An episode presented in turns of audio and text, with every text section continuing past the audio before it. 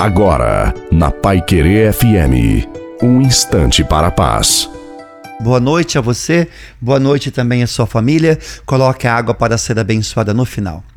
Muitas vezes precisamos derramar lágrimas, mas, independentemente disso, não desperdicemos nenhuma dor, nenhuma lágrima, que todas elas sejam derramadas no coração do Senhor. Exulte de gratidão e de louvor, pois o Senhor conforta, consola a sua vida e guia o seu caminho. Jesus sempre se manifesta, manifesta a sua ternura e o seu cuidado por nós.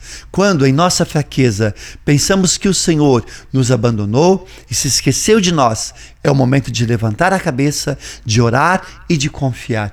Portanto, eu te peço, ora, confia e agradeça sempre. Em tudo, dai graças a Deus.